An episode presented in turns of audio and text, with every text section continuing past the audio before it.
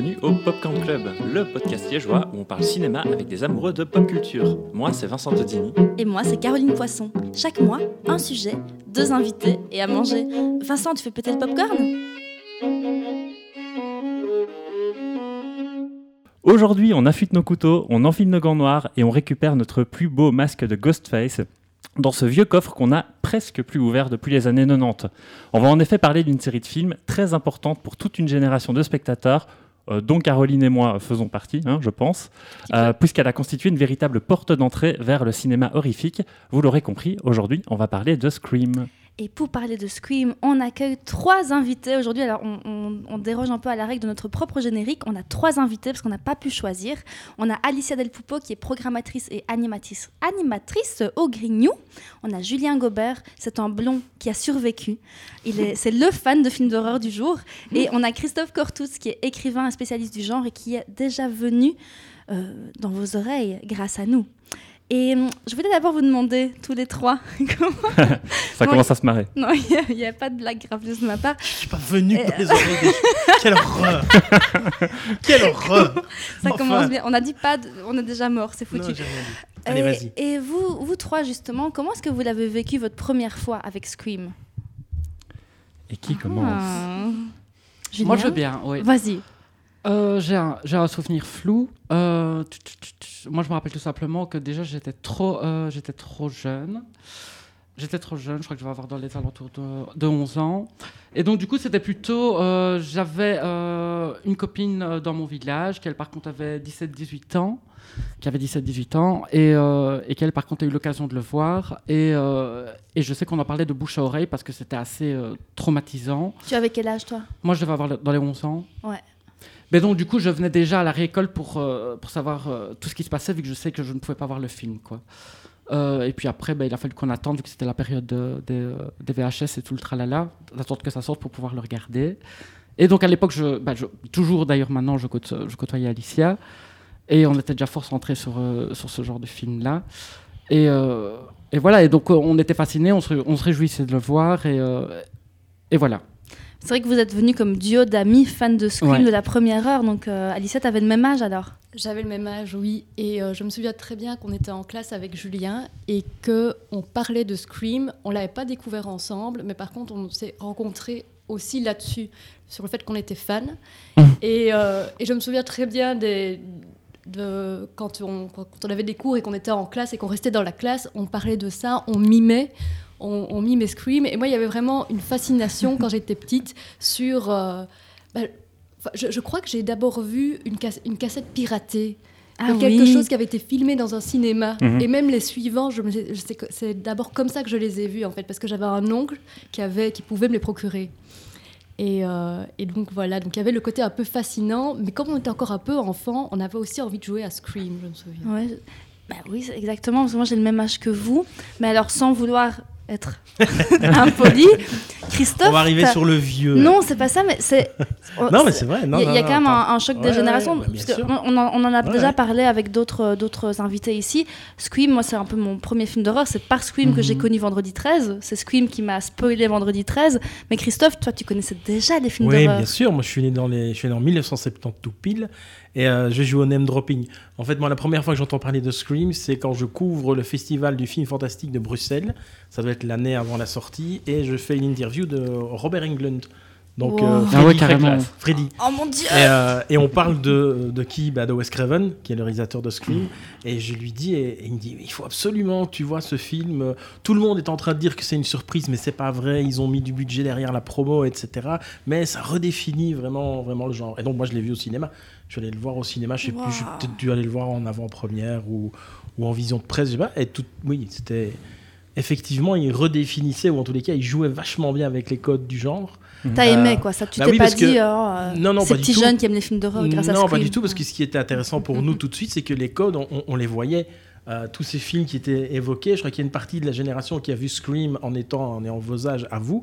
Après, vous êtes allés voir les autres. Nous, on avait déjà vu et on voyait à quel point, bah, finalement, euh, ils jouaient avec les codes, ils redéfinissaient. Et comme on l'a dit plusieurs fois, pour la première fois, un film où les, acteurs, les, personnages sont au courant d'une réalité mhm. cinématographique qui ça. déjà. Ils ont vu Vendredi 13, ils ont vu Halloween. Et c'est ça qui est, qui est assez, qui est assez Fascinant. méta et, et intéressant dans. Et tu dans as eu peur Est-ce que j'ai eu peur Oui. Est-ce que tu l'as vécu Hum. directement avec la maturité du... On peut voir ça comme une satire du deuxième degré Ou est-ce que tu as quand même vécu le- la violence et tout le travail Non, non parce que je trouve que justement, euh, Wes Craven, il va quand même, c'est vrai, assez, assez franco au niveau de la violence. Ouais. Mais on- moi, je trouve que la mise en scène est plus une mise en scène de thriller qu'une mise en scène de film d'horreur au, au- au sens premier. Pour moi, euh, on parlait euh, film d'horreur, pour moi, c'est l'exor- l'exorciste, où à un moment donné, il y a une ambiance, il y a un côté très euh, déstabilisant. Ici, on n'est pas déstabilisé, il y a une espèce de jeu, il y a quand même une mise à distance. En tous les cas, pour moi, à 20, Et 20 beau- et beaucoup quelques d'humour. années. Voilà, il y a de l'humour, il y a Mm. de la distance, donc non, j'ai pas eu Ou t'es pas reparti en ayant froid dans non, le dos, non, quoi. pas du Pas tout. comme non, nous, non, non. petits Il y a enfants. Quelques jumpscares qui, ah, c'est toujours oui, mais non parce que je- les codes avec lesquels ils jouent. En plus, comme moi, j'étais déjà amateur de fantastique et de Mhm. thriller et d'horreur à l'époque. Les codes, tu les connais, donc tu vois quand même un peu arriver, arriver le truc, quoi. Pour, pas pour faire mon... Mais j'étais pas blasé, par contre. Hein. Je me suis pas dit, oh, ça va. euh, ça Ouais, va. ouais, c'est ça. Non, non.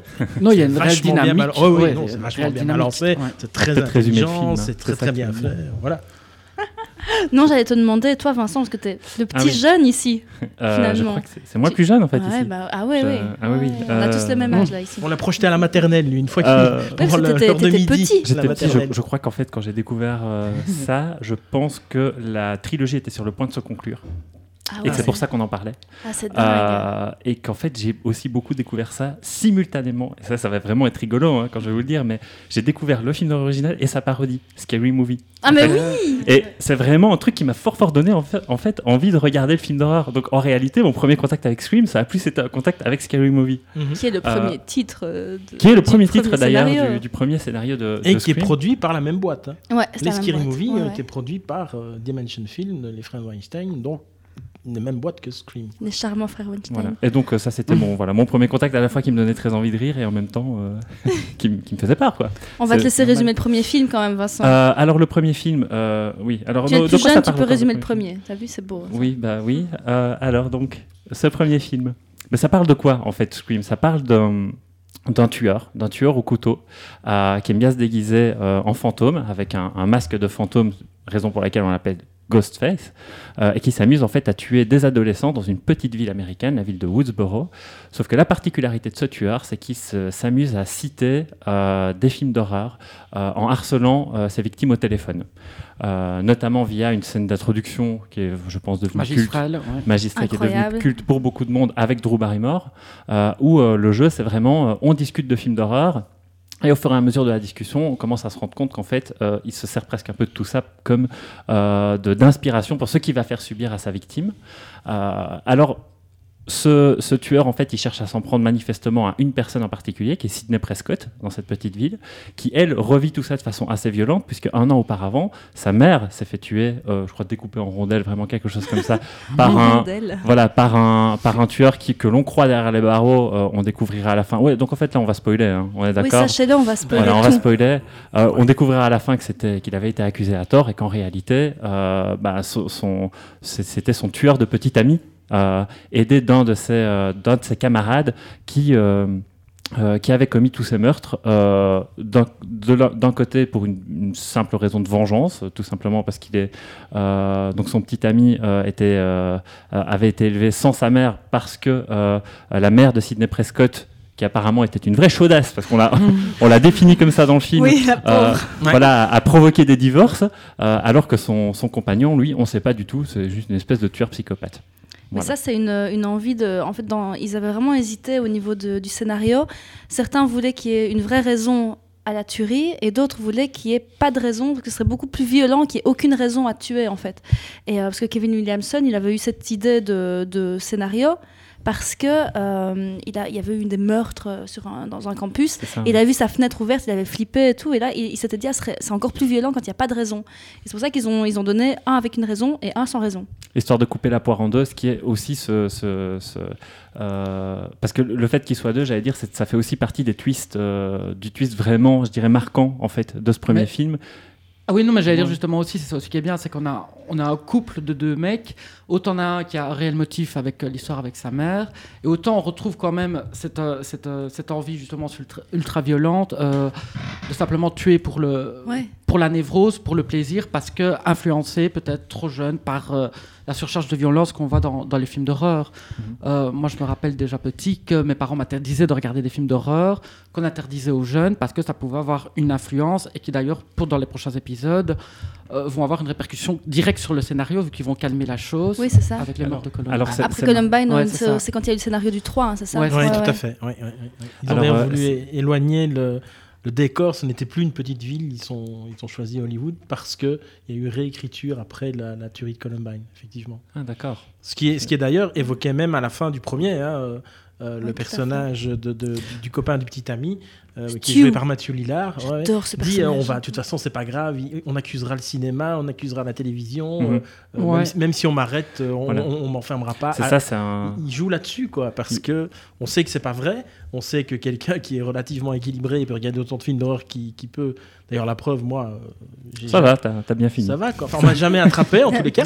Euh, et donc, voilà, c'est tout à fait. euh, mais on, il joue peut- on peut, on peut aussi, rester il joue- équilibré. il hein, joue- c'est- Oui, oui, tout à je, fait. je pense que je regarde 5 films d'horreur par semaine et je demande tous les jours à mon mari, je fais, tu crois que je deviens une psychopathe Et tu te considères comme équilibré c'est le paradoxe, hein, des fois, regarder quelque chose d'horrible, c'est rassurant. Moi, ça me permet de me... Oui. Ah, c'est la catharsis aussi, bah, bien sûr. bien. Alors, alors la particularité, Oui. c'est que c'est effectivement une vraie thématique euh, de ce premier film, euh, histoire de re- remettre un petit peu des, les cases euh, dans Mhm. lesquelles on avait tendance à faire rentrer Scream.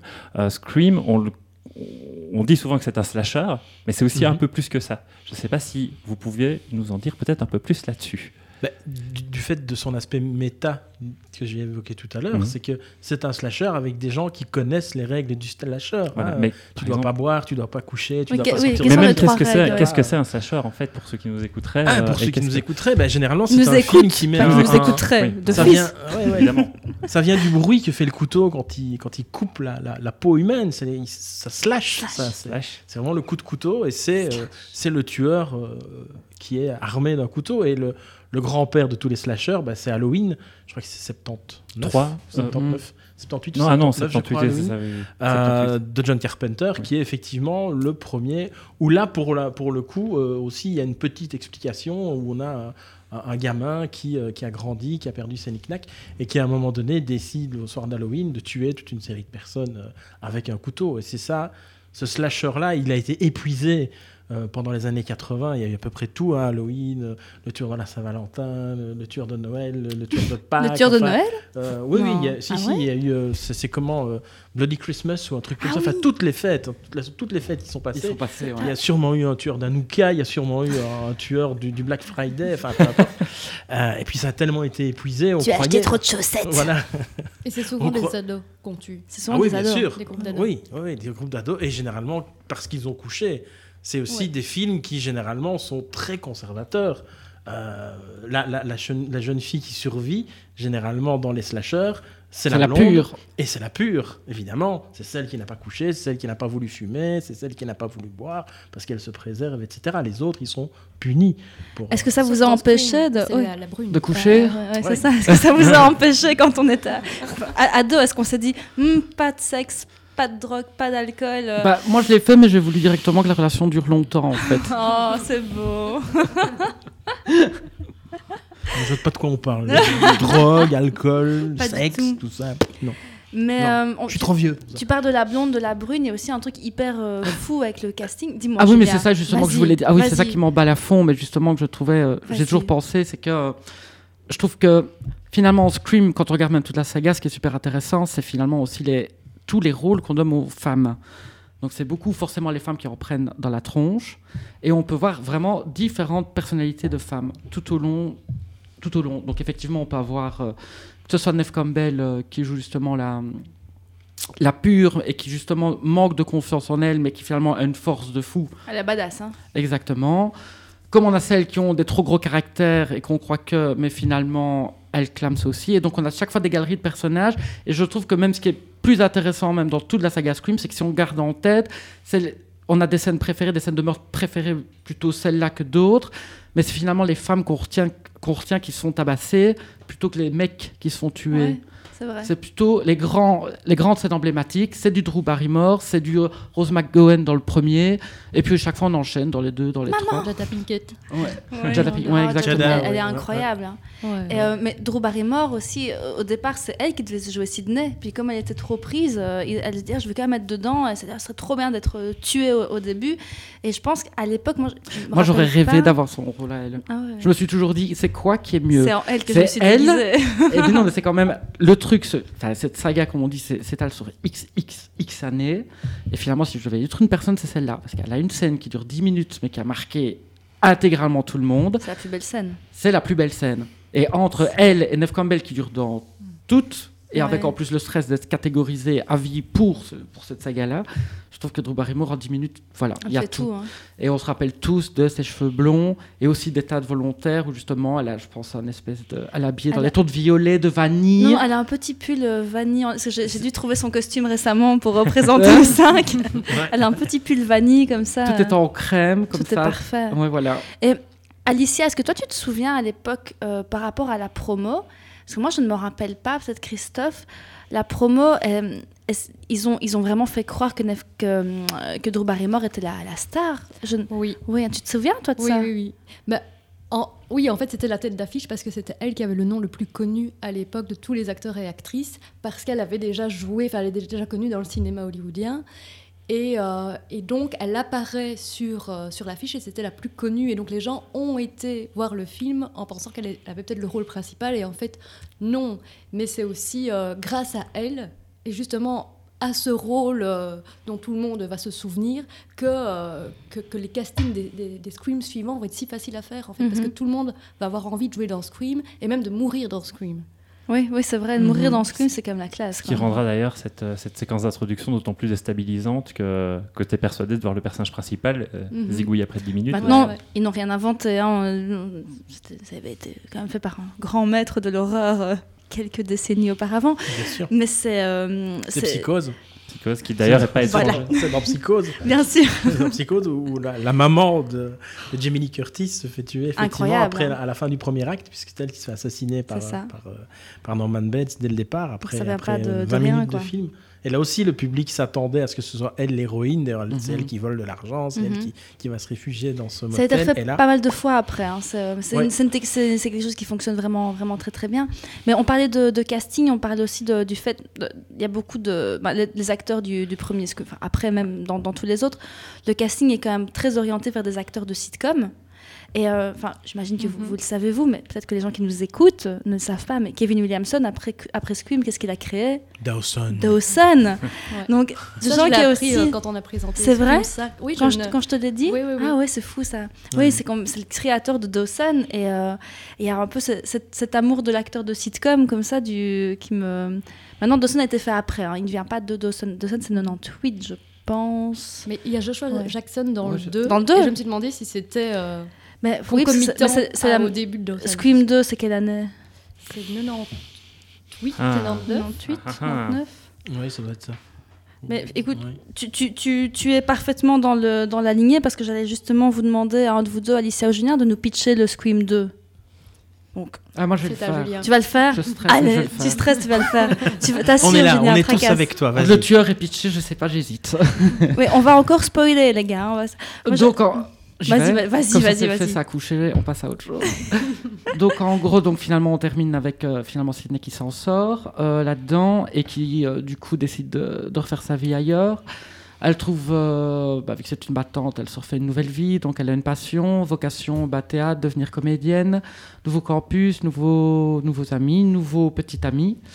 Euh, et donc ce qui se passe, l'élément déclencheur, c'est simplement que, encore une fois, vu qu'ils vont, vont toujours intervenir les médias dans, dans Scream, euh, ici, ben, euh, on a décidé simplement, il y a Stab qui sort, donc qui va justement relater, vu que ça a fait le buzz, cette histoire de massacre à Woodsboro. Donc, le- tous, ce- tous ces crimes-là sont adaptés euh, en un film qui s'appelle Stab. Le film sort et le film cartonne, donc là arrive vraiment clairement cette volonté de deuxième dimension. Euh, et le film d'ailleurs s'ouvre là-dessus avec l'ouverture de cinéma, qui est une scène aussi forte que finalement que la première, euh, dans- que le premier meurtre avec euh, Drew Barrymore. Toutes les scènes d'ouverture sont incroyables. Ouais. aussi. Et celle-là est vraiment très très bien dans. Ouvre ta bière, ouvre ta bière. Vas-y. T'essaies d'être discrète, mais c'est raté. Mais ça, peut-être revenir, peut-être revenir plus en détail après, peut-être sur la, la scène d'ouverture de Scream 2. Mais donc, en gros, donc Stab euh, débarque et donc, du coup, il y a des meurtres aussi qui, dans la réalité, recommencent euh, avec euh, des points communs, dont notamment finalement donc des prénoms communs entre les, premiers, les premières personnes qui sont mortes euh, de- dans la première réalité de Scream.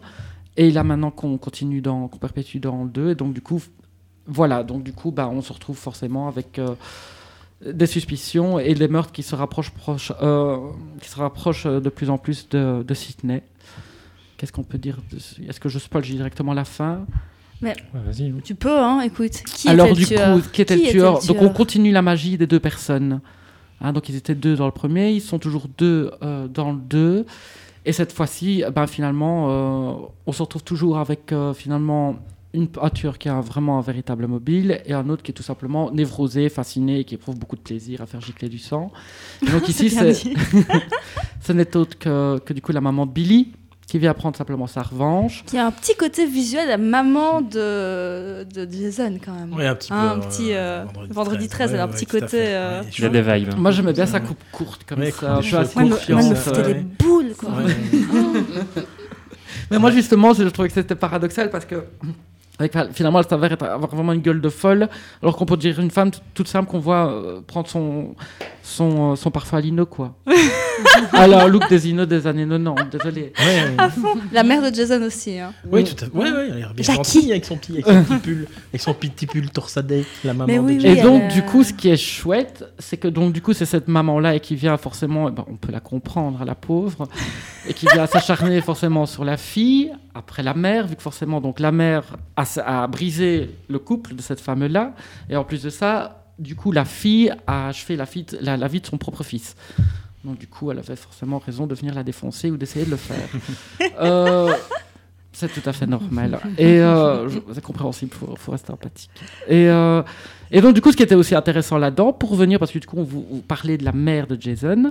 Donc, moi, ça, ça, fait clic hier en reparlant justement de Scream 1. Si on se rappelle avec Drew Barrymore, comment est-ce qu'elle se fait piéger C'est justement parce que c'est une fan de films d'horreur. Exactement. Et donc, on en revient avec. euh, et donc, qui est le tueur De dans- vendredi de 13. Vendredi 13. Et elle, comme une acharnée. C'est Jason C'est Jason Il s'appelle Je sais, j'ai déjà vu mille fois ce film Et finalement, l'autre commence à s'énerver d'ailleurs avec ça. On va toujours poser calme tout le temps. Et puis là, erreur C'est la mère de Jason Bref.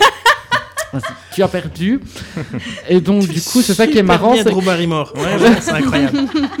J'ai eu un flash, mais tu fais super bien Drew Barrymore. Et j'ai un super petit copain Et il va vous péter dans sa gueule Waouh. Et donc, du Nous coup- qui avions peur que notre épisode soit trop sérieux Ouais. parce qu'on avait trop préparé, budget, hein. c'est Ouais, ouais, magnifique. On a fait venir Drew Barrymore. en On a du budget hein, cette Mais fois-ci. qu'est-ce qu'elle dit encore On Il est- on est, ou je sais Il pas va vous casser la gueule Son sale gueule de con Parce qu'elle l'a pas encore vu. Ah, et ce qui est Oui. drôle, c'est qu'on a toutes les répliques en français parce qu'on l'a découvert en VF. Exactement. Toi, tu l'as vu en, t'as vu en, tu te rappelles peut-être pas. Waouh, je, je suis Sans- vieux et j'oublie. non, à mon avis, ça devait être en VO parce que les, les, Ouais. les avant-premières c'était toujours sur Bruxelles et en VO. Donc, à mon avis, après, j'ai dû le Ouais, revoir en ça, français. que, ouais, euh, moi, Moi, je mais, pense que je euh, n'ai jamais vu Scream en VO, à part le 5, ici récemment au cinéma, j'avais jamais entendu leur voix en VO, quoi. C'est horrible. Ouais. bah oui. Mais pardon, on- Ouais. on, a- on- on coupe ta, on coupe Ah ta merveilleuse présentation de. Et donc, en gros, donc euh, voilà. Et donc, concernant les deux tueurs, donc concrètement, on a la maman, c'est compréhensible, et sinon, on a Mickey. Euh, qui lui est un des proches de Sydney dans, la bande de potes, qui est un réel psychopathe, euh, mais finalement on le voit clairement dans ses yeux qu'il est déjà assez machiavélique depuis le début, euh, et qui lui déjà fait déjà intervenir en fait finalement dans le 2 cette envie de star system en fait qu'on va voir dans la suite des prochains Mhm. épisodes, et qui lui est fasciné par, euh, par justement je pense tout ce qui est crime et genre rendu des tueurs qui sont rendus célèbres de par justement la sont- médiatisation dans les procès. Ils se sont rencontrés sur un, un forum euh, de fans de, Ouais. de, de tueurs ou un truc comme ça. Et il s'est laissé vachement influencer finalement par la mère, enfin l'un et dans l'autre en fait finalement pour accomplir euh, son trip.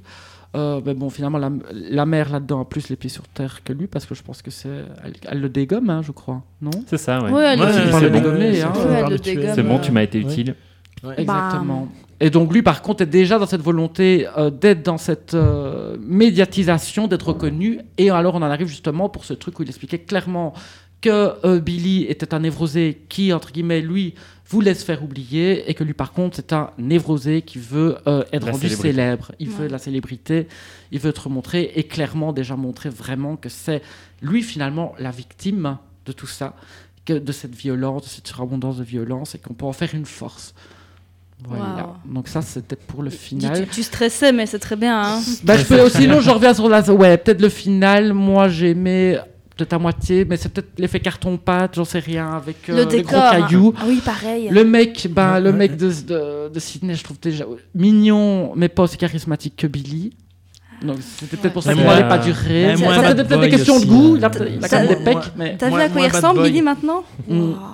D'ailleurs, c'est le gars qui se fait, donc ce mec-là, cet acteur-là, il, il joue, il intervient dans un film que j'ai beaucoup aimé d'Alexandre Aja, il revient dans Piranha 3D, Oh, qu'on va d'ailleurs reciter dans Scream 4 par Ouais, Eden de ouais, Panettiere, ouais, quand, elle sera piégée à son tour. Et parmi d'autres films, effectivement. Ouais, ouais, ouais. Ouais, ouais. alors là, je suis une volée. là. et qui se fait méch- méchamment dans Piranha 3D manger le- la quête. Ouais, c'est magnifique. Ouais. J'adore Ah, cette c'était lui. Ouais, c'est- lui, Ouais, oui, c'est lui. c'est lui, Ouais, ouais. Euh, voilà, et que dire di- Scream 2, ben voilà, moi les gros trucs qui me font, qui que j'ai vraiment beaucoup aimé, ben, comme dit, c'est qu'on en revient à, à cette dimension de l'entrée. Ah, la scène L'entrée, la scène de cinéma est vraiment géniale. On se retrouve avec une Jada Pinkett qui justement est une nana qui a une grande gueule, un peu trop, qui finalement Sa parodie dans Scary Movie 2 est exceptionnelle. Ouais. Exactement. et qui ne pense qu'à elle, qui est obsédée par son senti, qui s'en fout de tout le monde, et qui finalement, en fait, prend déjà place, euh, qui est un personnage sans s'en rendre compte, elle toute seule. Elle va simplement au cinéma, elle parle tout le temps non-stop, elle critique tout, elle ne se rend pas compte des gens, elle ne respecte personne, et finalement, elle tombe dans un ano- anonymat total, vu que- vu qu'elle se fait euh, tuer, je veux dire, directement sur l'écran, mais vu que tout le monde est en folie, euh, les gens mélangent fiction, réalité. Et pas tout simplement que la nana participe simplement à une scène, à un divertissement qui fait partie du fait de regarder le premier stab et que donc elle fait juste de la pub pour stab, sauf qu'elle se fait réellement euh, défoncer la poitrine, si je me rappelle bien. C'est ça. ouais. Et alors c'est ça qui est bien. Et là on arrive vraiment avec, bah, comment on revenait avec cette fan de, de méta et donc concrètement avec l'écran dans l'écran et avec aussi ce plaisir de se dire qu'on y participe parce que Ouais. nous-mêmes nous sommes face à notre écran ça, télé et eux sont en train de regarder un écran. Tout à fait, c'est très intéressant que tu le dises parce que ça, c'est vraiment, j'ai l'impression, une des particularités de Kevin Williamson. On pourra plus en parler lorsqu'on évoquera le 3. C'est qu'il adore mettre en fait euh, Mhm. son, spectateur en scène. Mhm. Euh, en tout cas, dans son scénario, dans son dispositif, c'est tout le temps euh, voilà, je te montre, c'est toi en fait, là, le personnage que je montre. Et ce qui D'ailleurs, pardon. Et juste le petit détail, mais peut-être que je me gourre, mais alors, si je me rappelle même bien du début, quand justement sur la présentation de que ce soit Lion Gate ou des trucs comme ça, il envoie Miramax Dimension. Règle mot dimension. On est déjà parti avec la dimension. Oui. Je ne sais pas si c'est euh, un petit clin d'œil, mais voilà. C'est la boîte de prod. Oui. On joue avec les dimensions. De Stab, quoi. c'est ça? Non, ça, je pense qu'il est marqué ça au tout début du film, non? Bah, Mais dans Stab oui, ou c'est- dans Scream? C'est c'est le nom de C'est le nom de la boîte, hein. production de- Oui, c'est ça, dimension. Et donc, Ouais. du coup, voilà. Ça, Ouais. On va jouer avec ils- les. voilà. Ils l'ont, ils l'ont, ils l'ont placé au bon endroit, on va dire. En tous les cas, oui, euh, certainement. Ouais. Et, Et- alors, il y avait peut-être. un-. Et on en parle Oui, de Sarah ça. Michel Gellar. Oui. euh, Enfin. Oh, bah, J'allais peut-être juste ajouter, parce que Oui, tu parlais de- du, du fait que. Je la Non, mais c'est bien que tu t'emballes, hein, mais qu'en fait, euh, l'acte final, je crois que tu avais un peu plus de mal, alors que tu préférais, euh, pour le coup, son, son- l'entrée du film hein, Oui. par rapport au dans deux. tous les screams. Euh, mais en fait, dans tous les films, j'allais dire, ça pour moi, c'est peut-être un, un- un des problèmes euh, souvent de, de, des Scream, c'est qu'à partir du moment où euh, euh, on, on révèle l'identité du tueur, ça se met à traîner en longueur. Déjà parce que tu as, des surexplications sur, euh, je trouve, les raisons, tu sais, les mobiles Mhm. euh, Ouais. des tueurs. Ça se sent très fort dans le 2. Dans le 2, elle passe euh, des plombs à expliquer. euh, Mais- euh, Et ça, je oui. pense que c'est parce que le scénario a changé en cours de route. c'est possible, c'est Exactement. vrai. Ah bah, je vais peut-être vous laisser rebondir là-dessus Ouais, alors. Vous- Mais oui, je voulais, je, voulais, je voulais faire un point sur Kevin Williamson et les, et les scénarios. Mais effectivement, pendant qu'il- il- en fait, Kevin Williamson, quand il a écrit le premier, il a écrit le 2 et le 3. Il a, il a écrit les trois d'un coup. Il s'est dit. En tous les cas, euh, des- ce qu'on appelle des traitements. des Ouais, traitements, oui, pas le scénario complet, quelques- mais il avait, ouais, il avait les pistes, quoi. Il avait les Il avait les idées pistes. pour euh, les trois, ouais. Et, euh, et ce qui se passe, c'est qu'au départ, il y, avait, il y a eu quatre tueurs dans le script de départ de Scream 2. Il y avait Derek, Ali, Madame Loomis et Cotton Wary. Euh, mais ça a été divulgué sur Internet. Donc il a dû recommencer tout et ils étaient tellement à la bourre qu'il a dû euh, réécrire alors que le tournage était déjà en cours. Il a dû vite réécrire sa fin euh, à l'arrache. Et, et d'ailleurs, après cet épisode de problématique de scénario divulgué, pour les autres Scream, euh, les acteurs ne recevaient les pages de, de mort, de, de, de révélation du tueur que le jour du tournage pour être Mm. sûr que ce ne soit pas divulgué. C'est d'ailleurs très très bien utilisé dans Scream 3 C'est ça. où il y a Ça cette fait- scène euh, où on en pourra parler après où ils reçoivent les pages au fur et à Mhm. mesure de, de qui va de, fils, Qui ça a été c'est un, un- un- entre guillemets hommage à, à ce qui s'est Ça passé. fait très Empire contre-attaque. Oui, oui, aussi, oui, ça. Ouais, ouais. Et puis il y a aussi que, il y a aussi que quelle belle phrase. Euh, Williamson, il était un peu serré aussi niveau niveau timing sur la fin. Donc Wes Craven a dû en vitesse euh, finaliser des scènes, des- des- parce qu'ils étaient vraiment à la bourre. Et c'est comme tu dis, c'est peut-être pour ça qu'il y a eu quelques euh, quelques lenteurs sur la fin. Et encore, moi je me dis, c'est peut-être Enfin, effet de style, je sais pas si ça se dit comme ça, mais tous les screams, tout- beaucoup de films d'horreur aiment expliquer. Il y a certains films d'horreur où ils en jouent, d'ailleurs dans Last Action Hero, d'ailleurs, comme on en parle très souvent Mhm. ensemble de ce film qui est notre bébé, euh, il y a ce, ce moment où quand le méchant révèle ses plans, il parle tellement qu'il finit par se faire buter parce qu'il parle trop. C'est ça. Donc, est-ce que c'est pas aussi un effet de, de style de, Mais ce qui est étonnant, c'est que pour le coup, c'est une des seules règles dans Scream qui n'est pas explicitée par les personnages. Ouais, c'est vrai. Il y a pas, euh, que- elle n'arrive pas à la fin en disant euh, ah maintenant c'est bon parce que à chaque Oui, fois dans l'acte final, monologue du méchant. Voilà, c'est ça, parce qu'à chaque fois, la particularité de Scream, c'est que le, le- tout le discours méta du film, il, il a tendance à s'arrêter dans le dernier acte, en fait. Il- on n'en parle plus de ah oui, euh, le truc. Enfin, à l'air de rien, parfois Si, ça, ne ça jamais penser que une- le tueur est mort. Ah oui, c'est vrai, t'as Ah, raison. Ne jamais penser que le tueur est mort. Tout à fait. Parce que les règles du 2, c'est plus de sang, plus de corps, mais ne jamais penser que le tueur est C'est mort. ça. Parce que dans le 2, il n'y a, Ouais. plus- il y a plus de discours méta, en tout cas, sur, euh, j'ai l'impression, dans cet acte final. euh, Mais je crois que parce qu'à l'évoque mal, parce qu'à quoi. un moment En donné, ils sont sur une scène de théâtre. à un moment donné aussi, puisqu'ils font le choix de ne pas prendre le chemin de la parodie, mhm. il faut que tu, tu- Il faut résoudre il quand faut même. résoudre euh, le problème ouais. et il faut quand même qu'il y ait un enjeu. Mm. Et pour que l'enjeu soit là, il faut, déjà les gens meurent, donc c'est Mhm. qu'il y a un enjeu. On l'a bien vu pour le premier avec la mort de ce qu'on pensait être le personnage principal. Et puis je crois qu'au fur et à mesure de l'histoire, oui, pour que l'enjeu reste là, il faut que le, je dirais le, allez. euh, la distance entre le film et la, la- la réflexion sur le film se, se réduise au fur et Mhm. à mesure de la narration pour arriver après à quelque chose de bah oui il y a quand même une explication il y a une tueuse il y a un dingue euh, et c'est quand même euh, youpi, Mais c'est moins une- drôle. une résolution mais oui C'est moins final, c'est ouais, moins c'est- drôle au et final. même, même, je pense oui. que des, des films, c'est le moins drôle. Ouais. oui J'ai l'impression. parce que si tu restes méta tu risques de désamorcer alors Ouais. même C'est la ça. fin C'est ça. c'est Tout à ça fait. Et en fait, on a beaucoup parlé du côté méta en parlant du, du genre, Ouais. mais il y a aussi un vrai mélange de genres dans les screams. Exactement. Et donc, il y Ça, a aussi l'humour noir, il y a un côté euh, enquête avec le wooden it, et c'est justement ça qui est intéressant, et c'est peut-être pour ça qu'à la fin, qu'une fois c'est révélé, bah, on, a, on est peut-être plus... euh, voilà, à partir de ce moment-là, il faut Mhm. qu'on... C'est la scène finale, et euh, tout l'intérêt du film est déjà passé. oui Ouais. bah oui oui Ouais, mais, mais c'est vrai que ces scènes ti- tirent en longueur, mais, mais on aime bien quand même. Oui. Hein, on aime, même si Mhm. on préfère les surtout, dans ouvertures. le, surtout dans le 5, je trouve. Et là, c'est vraiment grand guillemets. Dans le 5, c'est assez fou, quoi. Mais euh, on parle de, de début et de fin. Est-ce que, Alicia, tu nous pitcherais le, le début du 3 Le 3, le début, vous avez, comme je, vous avez vu comme je fais des, forte. des hein. passages comme ça Waouh forte, là, je, je suis impressionné. Voilà. Merci. Et alors, bah, le 3, on est seulement un an plus tard. Euh, Rapide. hein. on est seulement un an plus tard, donc euh, Sydney n'est pas euh, devenue actrice finalement. Et elle, euh, elle vit toute seule. euh, euh, donc là, je, je passe avec directement. son chien Elle, je vis toute seule avec Tout son seul, chien son chien. dans, dans une maison très isolée euh, dans, les, dans, dans les, dans les bois. Et, euh, En perso, à sa place, dans un appartement, dans un ça. immeuble très occupé, si j'ai elle, est- peur. Je elle pas au est fond des bois hyper toute seule. sécurisée. Enfin voilà, elle, elle elle elle met son verrou à chaque fois qu'elle s'en va. Et en fait, euh, donc là, j'ai pas pitché la, la première scène. Oui, c'est vrai, ça s'ouvre comment, Ça Scream 3 s'ouvre avec Cotton Weary, en fait, qui est devenu présentateur d'une émission. Donc Cotton Weary, qui était la personne accusée à tort du meurtre Mhm. de sa mère. Du, dans la- meurtre, ouais, Mhm. du meurtre de Mo- Qui est Maureen Prescott. détestable. Et donc qui finalement est devenu beau. un héros dans, le, dans la Dans fin le- du 2 parce que c'est lui qui tue euh, la, la- la tueuse. Ouais. Et oui, donc, et que, dans le d'a- et que 3, d'ailleurs, pardon, que, que d'ailleurs Sydney dit c'est lui le héros parce que c'est c'est lui qui voulait, C'est ça. les, les- qui voulait Mhm. les spots, les projecteurs. Donc euh, elle lui offre un peu ça euh, d'excuse de l'avoir accusé à tort d'un meurtre abominable. C'est ça. Et dans le 3, c'est lui qu'on découvre dans sa voiture. Et il est au téléphone avec son producteur. Et on apprend, je pense, à ce moment-là qu'il va jouer dans Stab 3. Donc, dans Scream 3, on est déjà sur le tournage de Stab 3, en fait. Donc, euh, parce qu'il y a déjà eu un Stab 2 dont on suppose qu'il a été inspiré. De Scream Euh, 2. de Scream 2. Ouais, tout à fait.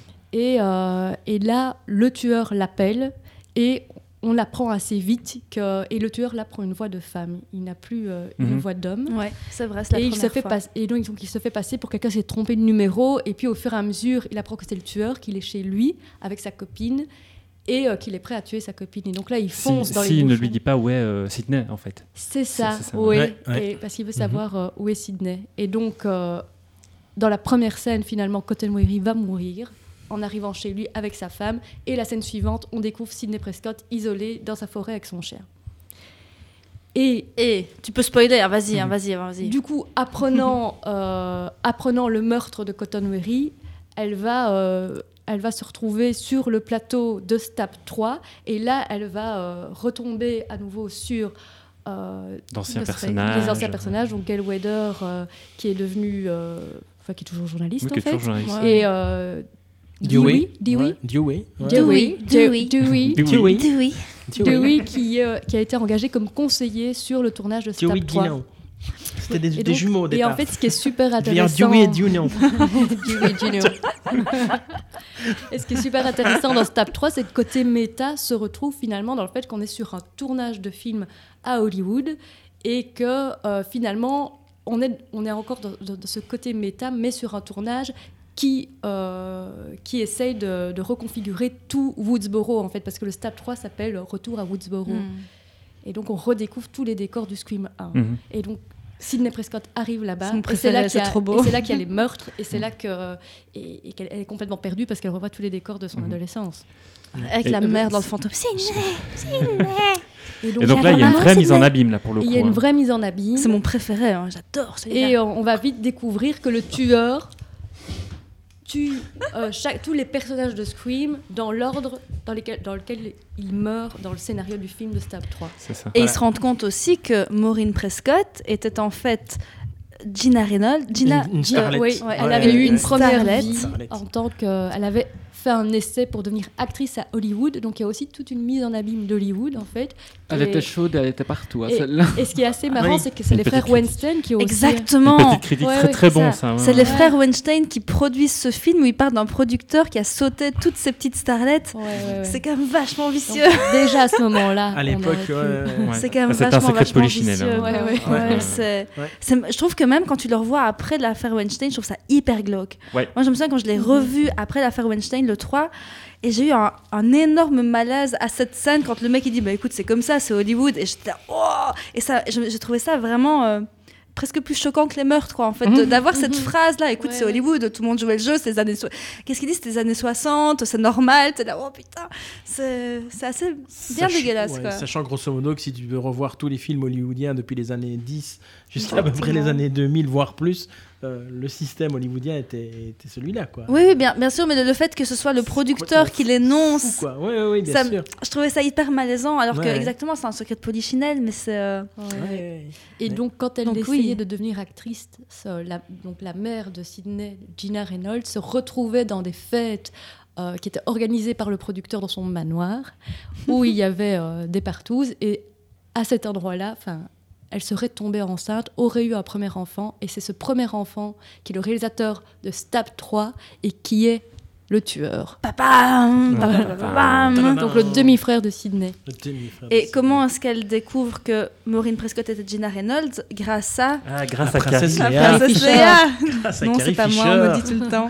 Qui était script doctor, je pense, sur, euh, Ouais. sur Scream 3. Mais qui n'a pas été reconnu au Ouais. générique. Non, c'est... Non, bah, elle a été script doctor sur plein de trucs. Ouais, C'est ouais, bah, fou, ça, hein. j'ai découvert Ouais, aussi. ouais. Ouais, ouais, C'est c'est fou, c'est hein. une des script doctors les plus courus d'Hollywood à partir des années 80, 85.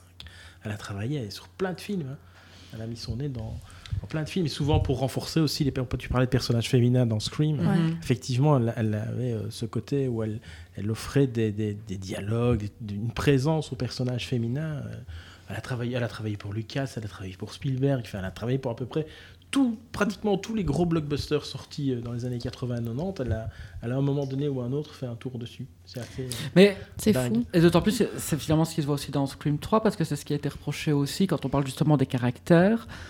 Je trouve que, justement, vu qu'apparemment il faut coucher pour réussir, c'est ce qu'on voit aussi, c'est ça qui a plu, enfin, qui a plu ou que les gens n'ont pas aimé. Mais c'est vrai que dans Scream 3, on relève vraiment qu'on suit toujours bah, notre galerie de personnages, ceux qui, euh, les survivants du, de tout, du premier. Mais donc on arrive avec des acteurs qui jouent dans le stab. Et alors, par contre, c'est vrai qu'on voit que ce sont vraiment des acteurs qui ont très peu de répliques. Euh, qui sont un peu écervelés, qui n'ont pas grand chose à dire, qui se font tuer, mais qui sont a un peu bébêtes. ouais, Et donc, du coup, ça là. crée vraiment une différence entre la Neve Campbell, qui a beaucoup de personnalité, et celle qui essaye de jouer Neve et qui dit Dis, Tu pourrais me dire un peu comment t'étais à cette époque nanana. Et qu'on a vraiment l'impression que ce sont des acteurs américains un peu idiots comme ça. euh, qui, enfin, voilà.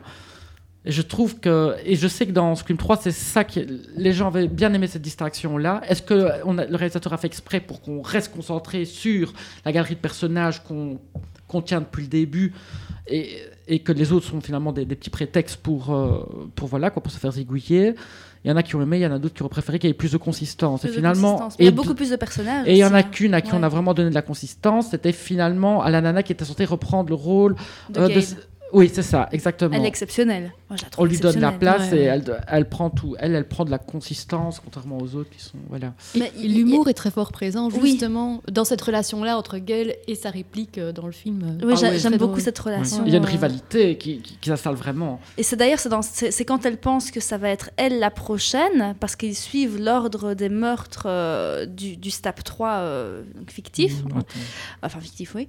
Et, euh, et en fait elle pense qu'elle est la prochaine, donc ils sont tous dans sa maison et c'est là qu'il y a justement cette scène où ils reçoivent un scénario par fax, je pense, au Par fur et à fax, mesure. oui. Ils reçoivent le scénario par fax et c'est comme ça qu'ils apprennent un peu les, les, que, les ça tueurs. va, que ça va exploser. Et ce qui est assez rigolo, c'est que tu as, cette, un peu cette référence au problème qui s'est pas- qu'il y a eu avec euh, le scénario de Williamson. Et, mais ce n'est pas Williamson qui a écrit finalement le scénario du 3. Non, C'était c'est trop occupé Kruger. Est-ce que c'est fait- Kruger, alors, Est-ce que c'est son vrai nom Franchement, Pour- moi oui, je c'est ça alors oui, et pour la petite histoire, c'est l'un des principaux scénaristes des Transformers. Transformers. Voilà. ouais, ouais, ouais. Je- Oui, c'est ah, oui, c'est vrai, t'es fan de Transformers. Mais j'ai lu aussi, parce que je ne le savais pas. euh, non, c'était pas ça, je me trompe de, je me trompe de, de scénariste. J'ai tellement. J'ai lu trop de trucs. Mais euh, oui, je me, souviens- me demandais à chaque fois, est-ce que c'est son vrai nom C'est pas possible, quoi. Si, si, c'est son vrai nom. c'est Erin un nom de exceptionnel, famille hein. relativement courant. Mais Voilà. oui, c'est vrai que moi, je ne le trouve pas si courant que ça. Mais euh, ouais, non, c'est et c'est un mercenaire, quoi. Lui, il a travaillé aussi Mhm. sur plein d'autres choses. C'est c'est ce qu'on appelle un mercenaire. C'est des gens qu'on appelle en leur disant, comme tu, comme tu quoi. le signalais Ouais. tout à l'heure, il y a eu le coup de, de Columbine. Il nous reste très peu de temps pour faire. euh, T'as trois semaines pour nous, pour nous transformer le scénario. On veut plus que ça se passe euh, dans une petite ville et qu'une. Non, non, il faut que ça se passe euh, à Los Angeles. En plus, ça va nous épargner du pognon. On va pouvoir travailler sur, sur le, dans, dans les studios et tout. Et le gars, il, il fait un scénario. Enfin, moi, je trouve que le rapide, 3, hein. c'est celui que je trouve le plus faible. Oui, euh, Mais moi, je- moi je- c'est visuellement que je l'aime euh, bien. Mhm. cette, Ouais. cette idée de la boîte qui permet de changer toutes les voix. Alors enfin, ça, c'est vraiment de la science-fiction. ça. Ouais, mais là, on arrive quoi. progressivement aussi avec la, avec le, la technologie qui commence à débarquer progressivement. Oui, mais enfin, même, même aujourd'hui, on n'a pas une technologie Non, qui permet non. de Ça, transformer t'y crois une pas, voix t'y crois pas ça une seconde. à la, Non, ouais. à la perfection. Enfin, même aujourd'hui. Moi, j'ai simplement moins aimé le 3 parce que j'aimais pas la coupe de Courtney Cox. Ah ouais, on en a pas parlé. Ça. Elle avait des longs cheveux, un peu dentelés, Je voulais, ça. je voulais en parler, je c'était sais pas ce qui s'est passé. Le côté aiguisé. Attention, de qu'Alicia et moi, on a toujours été des top. fans de franges, donc euh, attention à ce que vous dites. hein. Et à l'époque, je l'aimais bien cette Oui, et moi j'ai eu cette coupe de cheveux. hein. Je, ne l'ai pas dit à Vincent. Il m'a dit, Ah, il faudra merde. quand même qu'on en parle. Et je dis, ouais, je veux pas lui dire tout de suite que quand même, ouais, j'ai eu cette coupe de cheveux abo- abominable. Il y a aussi une frange. Il y a eu Ouais. aussi, euh, frange. pas- moi il y en avait deux que j'en ai relevé, mais à ce moment on peut s'amuser avec les faux raccords et tout le tralala, il y en a qui sont plus spécialistes. Euh, mais c'est vrai qu'il y a encore une fois par rapport à cette scène qui est quand même géniale, qui est la scène du fax, mais quand même aussi une incohérence parce que donc en gros on se retrouve avec tout le monde qui est dehors et forcément avec une personne qui a les couilles de quand même continuer à suivre la fin du fax pour savoir qu'est-ce qui va se passer. Or on sait qu'en gros il ne faut pas allumer la mèche parce que le gaz est lâché et que tout va exploser. Mais donc la cohérence, c'est simplement le fait que donc du coup à partir du moment où tu allumes ton briquet, t'as pas le temps de dire la phrase. Mais Ouais, ça.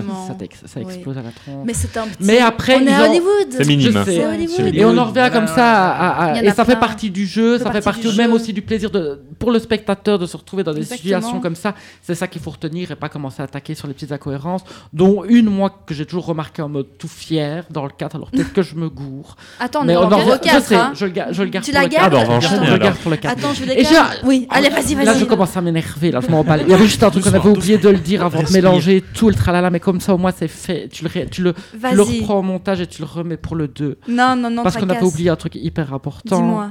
C'était qu'en fait, dans le 2, aussi les règles, ce qu'on avait remis en question, c'était le fait de est-ce que le deuxième n'est pas meilleur que le premier? Donc il y a un moment où il y a la scène de débat où ils sont tous ensemble et qu'on en revient à cette, pu- à cette grande théorie. Avec Joshua Jackson. Avec Joshua Jackson. Exactement. C'est dans cette scène qu'elle apparaît. et où ouais. Sarah Michel Gellar, là tout le monde est là Ouais. et on réfléchit vraiment sur le deuxième. On dit que la suite, forcément, le premier a cartonné, donc il y a du pognon, il y a moyen d'en faire un deuxième. Et forcément, eh ben, est-ce que le premier est meilleur que le deuxième? Et alors après arrivent les exceptions, forcément. Toutes quand les on bonnes connaît. suites sont citées. Voilà, ouais. et donc effectivement, Aliens 2, Terminator 2, Terminator. exactement. Empire contre-attaque. Le parrain. contre-attaque. Le parrain. Le parrain. Deuxième partie. Donc ça, c'était Ouais. c'était intéressant à Non, c'est aussi, vrai, tu fais bien de le dire. Oui, c'était important à le dire pour le 2 en tout cas. Mais ça me rappelle que j'ai oublié de dire un truc sur le 1, moi, donc comme, comme ça, on, on, on va, non, on, on remontera pas, c'est pas très grave, mais va vous savez qu'au départ, euh, ils voulaient tuer Dewey? Dans le scénario. Le premier, première écriture, Ah, ils voulaient voilà. tuer Dewey. Et ils se sont dit, Hmm, il a quand même un petit potentiel euh, sympathique Trop euh, qui sympa. pourrait fonctionner. On ne vous spoil pas tout de suite, mais. Mais tout vient à point à vient à- qui. Hmm, mais. euh, Et aussi, Oui. dans, bah, je, je, je- Vas-y. je fais un saut vers le 3. Écoute, t'avais fini Non, non, le 3. Revenons au 3, c'est Ouais. très bien. Ah, mais non, mais ce qui est intéressant, c'est que Sidney Prescott est très peu présente en Et fait ça, dans le c'est- 3. C'est exactement ce que j'allais donc, dire. non seulement ils ont réécrit le scénario à cause de Columbine, mais il y a aussi le fait qu'elle était prise sur un autre tournage. Sex Crimes. Ouais, sur C'était ça. celui-là. Sex Ah, Crimes. ah, sur Sex. Crimes. Ouais, ouais. Elle était sur un autre tournage Voilà. et donc il a fallu travailler le scénario en se disant qu'elle n'allait on pas étudié, être dans hein. beaucoup de scènes. Et c'est pour ça que le couple Ouais. euh, Gail Weather et Dewey prend, prend Et donc heureusement qu'ils n'ont pas tué Dewey. C'est Ouais. pour ça que je me rappelais que j'avais oublié de dire ça parce que j'allais exactement dire ça. On est Et on rappellera très vite qu'il n'y a qu'un seul tueur dans Oui. Scream 3. Ce qui est une, Ouais. pers- ouais, une et certaines particularité qui Et en en même plus. temps, c'est un jumeau. c'est certaines théories disent qu'il y en avait un jumeau, hein. deuxième au premier jumeau. montage et que c'est, je ne sais, c'est la fille, je pense. Il y a, il y a une fille qui l'accompagne à un moment donné euh, et, et qui meurt hors, hors cadre complètement dans le Ouais. film où elle disparaît juste au bas des escaliers, etc. Et donc, euh, apparemment, il devait y avoir un double tueur. Et puis finalement, la réécriture et euh, le remontage ont fait que. Sauf que la particularité, ça fait partie des règles, parce que ça, on ne les a pas trop cité, qu'il y a des règles à chaque film euh, à respecter pour les films d'horreur, qui est que dans ce troisième film, il est presque vu comme une créature presque fantastique, tellement il Ouais. n'arrête pas de se relever. Euh, les balles ne le tuent pas, on ne Mhm. sait pas trop. euh, voilà. Mais c'est Ouais. les trois règles de la trilogie. Le, le- le tueur est invincible, c'est une des règles. Il y a aussi tout le monde peut mourir, même l'héroïne. Et il faut. Et il faut oublier ce qu'on savait avant. Du coup, Un Alien élément 3? du passé va Du coup, revenir. Alien 3. Je viens Du de coup, repenser Alien à Alien 3, 3. ouais. L'élément du passé refait surface. fait surface. Parce que j'ai dit jumeau, mais c'est pas jumeau, mais on dit il y a qu'un tueur, mais en même temps, c'est le frère de Sydney. Donc il y a aussi Sydney qui renaît, qui est de plus en plus. Je ne sais pas. Là, je m'emballe un Oula, petit peu, mais tu vois, peut-être trop loin. Oui, à je sais, mais je sais, mais on Mais va, pas- d'abord on va ça- passer au 4. On va Mais passer c'est au ça, qui, mais 4. c'est ça qui enchaîne aussi, qui est super important avec le 4 directement. C'est que donc, du coup, comme disait Alice très bien dans le 3, on commence avec une, euh, avec une Sydney qui finalement est un peu euh, vivante, morte. Donc elle est repliée sur elle-même. Elle s'est isolée, on peut la comprendre. Alors que dans le 2, elle est en mode je me suis reconstruit une nouvelle vie, paf, ça recommence. Quand elle est avec un mec, soit il se fait tuer, soit c'est un Donc voilà, il n'y a même pas de mec pour rester. euh, quand tu me disais, Caro, que t'aimais bien être entouré, avoir tout le monde, et ben voilà. Allons voir Quel ce est qui votre se film passe. préféré de- Votre film d'horreur préféré? Ma vie. C'est beau ça. Et du coup, eh ben, on voit le. Effectivement, donc elle se replie, et chose qu'on va lui reprocher dans le 4. finalement. Exactement. Ouais, et bah, donc, nous arrivons à Christophe qui va nous Ouais. pitcher le cadre. Mais comme on est doué sur cet épisode, c'est exceptionnel. C'est dingue. Alors, scène d'ouverture du 4. Euh, si je me rappelle bien, mais je ne sais plus dans l'ordre, on a Stab 5, 6 Six. et 7 ou 6, Non, c'est 6, 7 et puis Scream 4. 6, 7 et 4. Enfin, Ouais, voilà. On a donc une, une ouverture de film dans une ouverture de film, comme Dans une une de, de film. de, de poupée russe comme ça. Euh, et puis finalement, 10 ans ont passé, puisque euh, dans la réalité, je crois qu'il y a à peu près 10 ans aussi Je entre, crois 10, 11 ans, ouais. 10 11 ans entre les deux, les- le 3 et le 4. Et euh, Sidney Prescott est devenue auteur et elle retourne effectivement à Woodsboro pour euh, la, la commémoration de- des, premiers, euh, des premiers meurtres. Et bien évidemment, que va-t-il se passer? Bah, à nouveau, Des meurtres. euh, Bam des meurtres, bam, bam, avec des, des, des jeunes qui se font euh, trucider allègrement.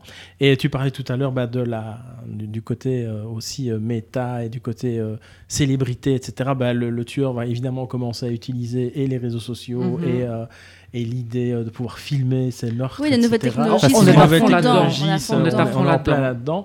Et il s'avérera au final euh, que c'est, euh, puisqu'on est dans, on a décidé qu'on spoil et tout, hein, c'est la cousine de Sydney, si C'est je ne c'est bien sa cousine, hein, la gamine. Cette actrice euh, Qui voulait exceptionnelle. absolument euh, bah oui, devenir célèbre et qui, qui remet. Être en- la nouvelle victime, Être en la nouvelle victime, remet au goût du jour l'idée de. de Parce qu'aussi, si je Et me souviens bien, il y a le culte d'avoir le plus possible de vues. Et ils sont déçus aussi par euh, euh, la, qualité de Stab. Ils trouvent que Oui. Stab devient de plus en Stab, plus mauvais. C'est ça. Et que pas dans le pour 5, re- ça C'est dans le 4 aussi C'est dans le 4 Mais ou c'est Dans le c'est 4 Dans aussi, oui, 4 dans le aussi, 4, il y a déjà un début de Il y a commentaire déjà une, commentaire. idée sur ça, oui, oui, effectivement. Et c'est qui Euh, ça C'était son, c'est pas son pote, celui qui justement est amoureux de Jill, justement. Si, si, si, c'est euh, Mais en fait, il fait semblant un parce que bah, c'est le, frère de. Macaulay Culkin. Ah oui, c'est ça, C'est le frère- C'est le frère de Macaulay Culkin, voilà, c'est ça. C'est Kyrian Culkin. Ouais. ça Ouais, ouais. Et en fait, il fait, il fait semblant d'être amoureux de Kirby. Oui. Et en fait, il est, euh, Voilà. il est en couple avec. Ouais, euh, C'était ma avec, préférée. euh, Avec ouais, Kirby, elle est badass aussi. hein. Ouais, à fond, super Et voilà. Mais euh, oui, non, c'était, bah, il était bien aussi celui-là.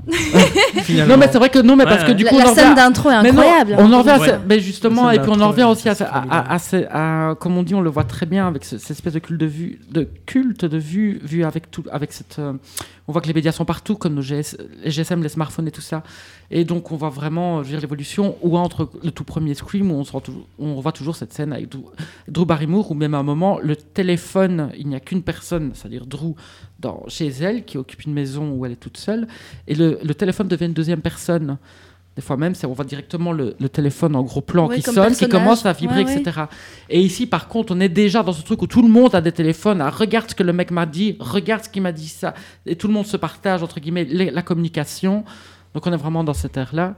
Euh, et donc, euh, forcément, tout va plus vite. Euh, tout va beaucoup plus vite, les informations de plus en plus intenses, et c'est ça qui est bien avec l'ouverture aussi, qui est finalement, euh, justement, alors que dans le tout premier, on est dans quelque chose de, qui s'installe personne, progressi- ouais, ouais. progressivement euh, et qui est très excitant, mais sur un terme très, très- qui, qui monte, qui monte, qui monte, qui monte. Et là, par contre, on est vraiment dans, dans, dans une consommation de tuerie résumée en, Avec, en avec que des acteurs de série. Ce ne sont que Ouais. des acteurs de série.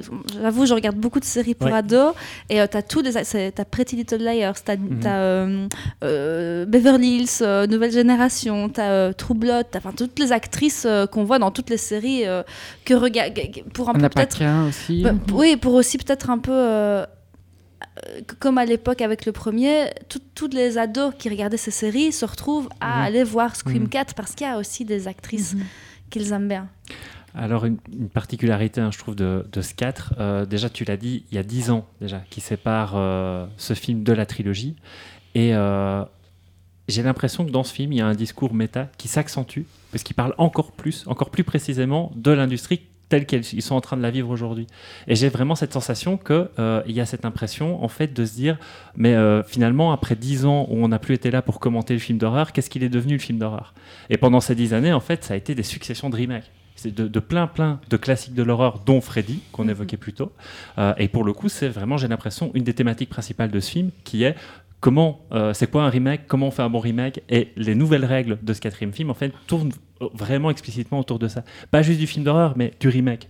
Mhm. Ouais, et du fait que au fur et à mesure, il y a eu une espèce de ça s'est délité quoi. Les- à force de copier et le rechercher, on, on- on- tout le monde recherche à, à- comment ils disent les, les Anglais, à attraper le, génie dans la bouteille, à Oui, oui. attraper une deuxième fois l'éclair dans la bouteille, parce que ben oui, que ce soit Scream ou que ce soit d'autres euh, succès comme ça, ben, il y a une part, c'est vrai, de marketing, il y a une part de réflexion, mais il y a quand même toujours une part de hasard.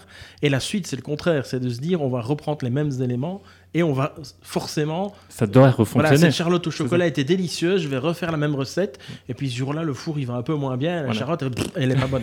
Donc c'est exactement la même chose au cinéma. C'est que, comme en plus c'est une industrie qui, qui dépense énormément d'argent, ce qui les intéresse, c'est d'avoir, un- c'est dur, mais c'est comme ça, c'est un retour sur investissement Oui, tout à fait. le plus certain possible. Mhm. Et c'est vrai que Scream a toujours été dans la, la- dans, dans l'interrogation sur la manière de faire du cinéma, la manière de même de placer sa caméra, de comment utiliser les acteurs. Et c'est vrai que là, bah, ils ont une réflexion sur, sur 10 ans. Comme tu dis, ils ça. ont 10 ans de recul.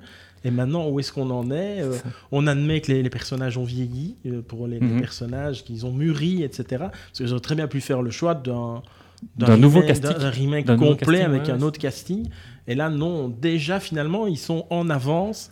Et, et c'est assez surprenant d'ailleurs, parce que le 4 va avoir moins de succès que celui de 2022. Ah ouais. Alors que finalement, on est dans la même logique, et une logique qui sera suivie après par des, des séries comme Star Wars par exemple, Oui, où, fait, oui. où on va mélanger un nouveau casting et Avec un ancien. un Un ancien, ouais. en essayant de les faire euh, Cohabiter, jouer oui, ensemble, ça, cohabiter, etc. et de réfléchir sur Mais c'est c'est là du coup qu'on peut se dire que Scream est très générationnel parce que contrairement euh, justement à la saga Star Wars, elle ne, elle- j'ai l'impression qu'elle elle attrape beaucoup de moins de nouveaux fans au fur et à mesure. Mhm. Parce que nous, on a connu Scream quand on était jeune et donc on a suivi la saga, mais j'ai l'impression que pour les gens qui arrivent au Scream 4, il- il- enfin, on, on sent déjà que comme il y a eu moins de spectateurs, ça veut dire que la nouvelle génération a moins envie d'aller voir ce film-là. Bah, ça, c'est une supposition. hein, Ouais. Non, mais je comprends. Mais, mais peut-être. on, on parlera par rapport au 5 après, mais juste par rapport à ce que tu es en train de dire, toi qui bosses au Grignou et vous avez programmé Scream 5, est-ce que vous avez eu euh, du public pour Scream 5 Le film n'a pas fonctionné. Non. mais je pense qu'il n'a pas fonctionné non plus dans les cinémas plus commerciaux. commerciaux ouais. Et, euh, et nous, vraiment, on y croyait vra- sur base du côté générationnel. Ouais. Et sur le fait qu'en fait, bah, c'est des gens. euh, nous, on a découvert Scream quand on était jeunes. Et pourtant, maintenant, on va vers du cinéma auteur à essai. Et donc, pour moi, la franchise, elle est euh, transversale. En fait, elle peut Ouais. plaire à- vraiment à beaucoup de gens. Et c'était pour ça que qu'on a fait l'essai, Ouais, mais ça n'a pas fonctionné. ouais. On parlera du 5 dommage. après, on sait Ouais, tu parlais, ouais. tu parlais Je pense, de, ouais. de, de Scream au cinéma. Et, euh, Oui, Moi, Christophe je me dis que la, la- ça ne peut peut-être pas fonctionner parce que le regard qu'on peut avoir en tant qu'Européen sur ce genre de cinéma, euh, il est justement pas effectivement euh, aussi. euh, allez, c'est- je sais pas si dire c'est générationnel, mais euh, il y, a le côté chez les Américains, euh, c'est une espèce d'événement. Enfin, c'est bien re- retranscrit dans, dans le 2 Mhm. avec ce- ces gens qui gueulent dans la salle, etc. Mhm. Ici, en Europe, généralement, t'as pas calme. ça. Ouais. Il faut venir à mon ciné-club. Ou, ou alors il faut venir à ton ciné-club, ou alors il faut aller au Au bif. Il faut Au aller au bif. une fois Ouais. par an, mais c'est un moment. Euh, Ouais. et, et- et je crois effectivement qu'il n'y a pas ce. On, on est toujours convaincu. Enfin, je crois qu'il y a une grande partie du public qui est toujours convaincu que Scream c'est un film d'horreur. Et que c'est, il n'y a pas de réflexion, c'est Ouais. vide, c'est creux, c'est juste des ados qui se font tuer, et on met sur euh, tout sur le même pied d'égalité. La- oui, ou qui a la, même la pas- réflexion méta Ouais, ouais, c'est derrière, nous oui, parce qu'on on adore ça Ouais. et on en discute, etc. Mais le plus grand public, tandis que par exemple, effectivement, un truc comme Star Wars, bah oui, c'est c'est- déjà c'est plus, c'est plus consensuel, clairement. Euh, et euh, ça, ça touche peut-être un, un- un public plus large parce que euh, c'est du pur divertissement. Mhm. Scream, c'est vrai que c'est du divertissement, mais on- la preuve qu'on est là, Mhm. c'est qu'il y a des trucs à raconter derrière, il y a du, du, de- du- du mouvement. Et ça, je suis pas sûr que le plus large public, ça l'intéresse vraiment. Je sais pas. Mhm. Pourtant, il a bien marché, hein, le, le, le 5 euh, aux États-Unis. hein. Ah ouais. Ouais. Là, on parle très très vite d'un sixième. euh, Ouais. et donc, ça a très très bien fonctionné. Surtout que c'est pas des films qui coûtent cher. Oui, c'est ça, le, oui. le retour sur investissement peut être assez, assez rapide euh, pour, pour, euh, pour les studios.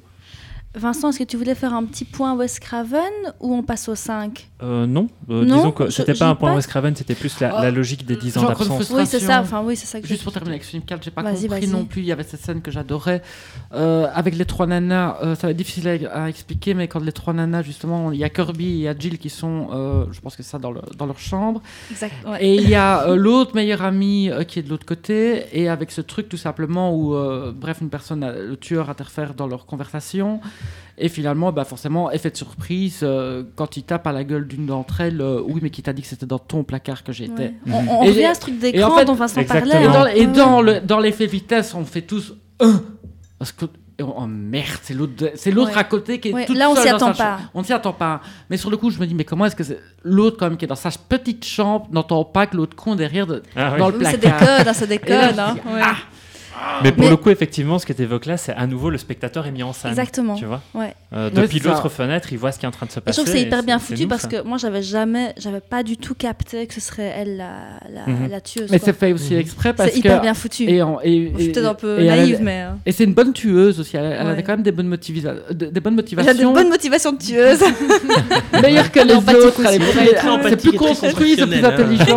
non, mais elle, c'est que c'est tout bon On parce peut que. la comprendre. mais cette actrice est exceptionnelle. Ah bah oui, hein, c'est Emma euh, Roberts, Sc- euh, Scream ouais. Queen, Ouais. dans, dans tout. dans American elle est incroyable. Et là, elle est justement assombrie parce que même, j'avais même justement envie de dire que question look, on- ils en parlaient aussi des fois, mais que même les looks sont plus sombres. Dans tout le premier, bah forcément, c'est plus flashy, c'est plus pastel. euh.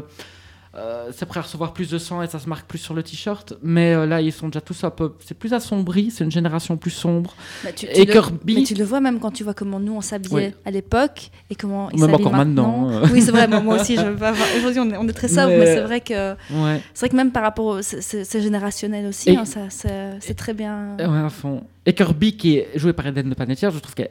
Moi, quand je l'ai vue avec son super look, ses cheveux courts, je trouve qu'elle claque. Et donc, forcément, je trouve même qu'elle est plus mise en lumière que Jill, qui joue donc la euh, cousine de. La, cousine, ouais, la cousine de qui Sydney. ouais, cousine Et qui, en fait, euh, est un personnage un peu jeune, euh, fille perdue, cheveux gras, enfin, qui, cheveux sombres, enfin, qui, qui, qui, voilà, ne claque pas vraiment au niveau du look. euh, un peu grunchy, un peu effacé, et qui en fait, euh, c'est tout à fait son plan, tout est calculé en fait pour être de long, pour pouvoir exploser dans la lumière savamment. Moi je trouve ça excellent. moi aussi. Que, et vu qu'elle est complètement obsédée par, euh, par cette idée de célébrité, comme on peut le faire, nous, en cliquant des doigts, euh, par, en, en ayant plus le nombre de vues euh, sur YouTube et pouvoir accéder à la reconnaissance, voilà. Et ben ici, je trouve que justement, elle a- ju- on revient à cette ragne euh, qu'elle a contre Sydney, parce que Sydney finalement a décidé au moment où elle, Sydney a eu l'occasion d'être en lumière, et justement, on revient à cette Sydney du 3, qui a finalement décidé, elle, de s'isoler, d'aller se mettre dans sa petite campagne toute seule, Mhm. et qu'elle se dit, espèce de pauvre conne, Pourquoi t'as Moi, pas moi, j'aurais profité de ça, sauté quoi dessus. Oui, c'est ça. Oui, c'est ça. Ouais. c'est ça. j'aurais sauté Ouais, ouais. dessus. La victime. Oui, parce Ouais. qu'en plus, elle, a- elle, a- elle a passé, elle a passé le Elle- flambeau de elle- la célébrité à Cotton, en elle- plus. c'est dans le ça. deux. Donc elle s'est dit, ah non, fous-moi la paix. Non seulement elle, vit- elle, elle veux pas vit de ça, dans quoi. l'ombre à côté d'une, à, à cause d'une nana qui était dans la lumière et qui a décidé en plus de ça de, de, de- enfin, de reculer aussi, de, reculer. ne pas être Ouais, dedans. ouais, ouais, ouais. Donc du coup, c'était vraiment, ça la fout en rogne et donc il faut absolument qu'elle prenne la place. Ce- Cela dit, l'idée qu'elle écrive un bouquin, du, tu vois, dans le 4, Ouais. l'idée c'est qu'elle écrit un bouquin, là elle est mise dans la lumière, quoi, tu vois. Ouais. Au grand désespoir de Au grand désespoir de, de Mais l'écriture, Ouais. l'écriture, c'est encore différent, je trouve. Parce que je crois que l'écriture, tu peux encore le- le- mettre le bouquin, Mhm. et, et toi, tu n'es même pas obligé, de, tu peux te cacher derrière le, le- le bouquin. Euh, la- la- Parce que D'ailleurs, son, agent veut, veut la mettre. Oh, il y a eu Oui, des. non, Ouais, c'est ça, euh, du Parce calme. que quoi. les clics de maintenant sont aussi souvent euh, euh, conditionnés à une présence perpétuelle. Ouais. Si t'es pas tout le temps présent, si tu remets pas tout le temps Mhm. à jour ton, ton profil, Oh, oui. Ouais. ton Du coup, Insta, etc. Tous les mois dans un Oh, podcast, par tu- exemple. ouais, par exemple, par exemple, bah, tu disparais. Non, tu disparais des fils, tu disparais des algorithmes, etc. Euh, et, et ça, c'est typiquement américain aussi, quoi, de Mhm. se dire, en fait, tu avais la chance d'être célèbre et tu n'en as pas voulu. Enfin, Mhm. c'est- quoi Il te Tout fait. t'es folle Alors Et que, vous- bah, C'est un choix. J'ai un mini dernier point casting quand même. Je sais qu'on doit avancer, sinon Christophe va nous frapper Ouais. parce que on Il nous a. reste 5 minutes. il nous reste- Non, non, mais on va finir. On va, on va- on va peut-être en, peux aller très très on vite. va peut-être aussi en faire le dernier 10. hein. On, a peut-être- on va peut-être en J'ai faire pas, vu 10. ce que- j'ai pas vu le 5. Oui, mais on va quand même en parler. Ah bah attention. hein. alors. Non, non. non, je veux juste dire que la- encore une fois, l'ag- l'agent, l'agent de Sydney, c'est encore une actrice de série, c'est la merveilleuse Annie de Community, Ouais. qui est exceptionnelle aussi. Ouais. euh. Bon, bon, je voulais juste dire ça. Eh, Julien, tu voulais dire un truc quand Oui, même sur chose, justement, vas-y, vas-y, pour vas-y, vas-y. revenir donc simplement sur les, euh, y une, euh, une grosse critique justement sur les remakes, qu'est-ce qui s'est passé en 10 ans et que nous-mêmes on en a bouffé du remake, il y a eu plus, plusieurs, je veux dire même plusieurs ha- Halloween, même de Rob Zombie, etc. Des répétitions sur répétitions. Euh, et on en revient finalement au final dans Scream 4. euh, ce qui se passe, c'est qu'à la fin on en revient toujours avec ce que tu avais dit, avec cette- ce pouvoir du tueur qu'il faut toujours faire attention parce que ça peut toujours se relever. Et donc à la fin finalement, la Jill qu'on pensait morte finalement se relève. Et, euh, et finalement, c'est quand même Neve Campbell qui l'achève avec une balle dans la tête et qui lui dit quand même, ça c'est quand même la clôture, c'est que finalement, tu as oublié une chose, c'est que, je veux dire, euh, on déconne jamais avec l'original en parlant des remakes. Ouais. Ça, c'est beau, ça. Ouais. Voilà. Allez, on passe au 5 quand même. Bon, Ah, Julien, J'ai fait venir tu, tu, tu dois. Tu dois Ne spoilez pas mais mais si, on va spoiler. Ah oui, on va spoiler. Ça, c'est bien la société moderne. On va spoiler grave. On va spoiler, je l'avais mis en grand. On n'est pas Je vais d'abord vous faire un- spoiler pour le On n'est 5. pas. Oh, d'accord. Comme il est encore super disponible, il vient juste de sortir en Mais- DVD. Ah on ouais. C'est parce qu'il y avait une. Il y a des quand même des choses à En fait, il y avait des dire. particularités avec l'acte final que j'aurais voulu évoquer. je vais essayer de ne pas spoiler parce que c'est- mon rôle de, Essayons de faire un effort. Donc, alors, Moi, je sais je dis simplement qu'il y a une salle folle qui joue déjà le rôle d'une folle dans le dernier Tarantino. on a Scream, mais qui n'est pas Scream 5, qui est Scream. Uniquement Scream. Ce n'est ni un remake, ni un reboot. C'est une suite, un revival. Moi, je me perds dans tous ces termes. requel. Et il y a une, un requel, et il y a cette merveilleuse ouais. scène dans le film qui explique ça. Et même au cinéma, je me souviens, j'étais à côté de Vincent. J'étais, non, j'étais pas à côté de toi. Non, Si. non, j'étais pas. J'étais Non, plus Amélie. J'étais j'étais à côté, ouais, Oui. j'étais à- bon, j'étais à côté de l'autre Christophe qui était un de nos grands invités et j'étais là, quoi? Je- il- il- c'est- c'est- c'est- ça, ça me dépassait. Mais donc, alors je vais essayer de ne pas spoiler, je vais être sympa, mais on est 25 ans après les meurtres de Woodsboro Et il y a de nouveau le tueur au masque de Ghostface qui refait surface et qui prend une bande d'adolescents pour cible. Alors, je vais juste parler de la scène d'ouverture où en fait on a Tara qui reçoit un appel avec effectivement toutes ces questions sur les films d'horreur. Mais alors Tara, beaucoup plus hipster, qu'est-ce qu'elle aime? Elle aime Mr. Babadook, elle aime bien The Witch Ce et Hérédité. l'e- l'elevated euh, horror. Oui, Voilà. Ouais, les, les films qu'on aime films, aussi. euh, Hein. D'horreur, mais un peu prout-prout. Ouais, Elle, n'aime pas Stab, elle, est pas pour, elle aime pas les slashers. Quoi. Et là, le tueur, qu'est-ce qu'il lui fait pour, euh, pour ne pas tuer de- ses amis? Il dit mais, Je vais te poser des questions sur Stab. Merde, questions sur Stab, si elle n'aime pas Stab, c'est compliqué. Euh, donc elle répond mal, parce qu'elle elle oublie Stu, hein, c'est ça, je pense qu'elle oublie Stu. Mais donc le, le tueur euh, la, ma- la massacre, on pense qu'elle la massacre, et première dans Scream, elle survit. Survie. C'est elle déjà la survit. particularité. Et c'est une super actrice aussi. Bon, je vais pas vous passer tous les castings parce que je suis très forte en série. Euh, et euh, donc elle survit et un de ses amis appelle sa grande sœur, son ami qui s'appelle Wes. Euh, qui Oh. est le fils de, de Judy, qui est, qui est devenu shérif, parce qu'elle elle, elle- dragouillait un petit peu, on avait l'impression qu'elle dragouillait un peu Dewey, donc c'est Dewey, donc c'est elle qui est devenue la shérif. Et son fils, qui s'appelle Wes, appelle la grande sœur de Tara, Samantha, et lui dit Écoute, ta sœur est à l'hosto, machin, il faut que tu reviennes à Woodsboro. Et elle revient à Woodsboro et des secrets vont être révélés. On va rester là-dessus. Voilà. Bon, on va pas rester là-dessus pour le podcast, Bravo. mais on va rester là-dessus pour le, pour le, hum, le, pitch. Mais alors, je voulais quand même vous dire euh, par rapport. euh, donc, évidemment, malheureusement, j'avais préparé de vous faire tout le, chaque année ce qui avait été oui, non, on le fait, on le fait pas, je passe, je passe, je passe. Mais donc, Wes Craven n'est plus. Wes Non. Craven Mhm. n'est plus. hein. Donc, il faut trouver euh, un nouveau réalisateur.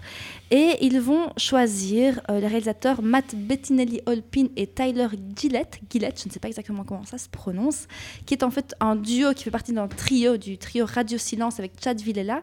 Chad Villela va produire notamment, va être un des producteurs de Scream, pas Scream 5, Scream, avec Radio Silence. Mais donc on a le duo Matt et Tyler qui avait déjà réalisé un duo Wedding Nightmare, qui est assez cool, je trouve. C'est devenu Radio Je- Not, je crois, en français. Oui, c'est ça. Ouais, le, le titre français abominable qui est vraiment chouette. Ouais, Et, c'est vraiment très chouette comme film. et Ouais. Williamson va aussi être là comme, comme producteur. Et le scénario est écrit par James Vanderbilt, qui lui avait scénarisé Zodiac et deux Spider-Man.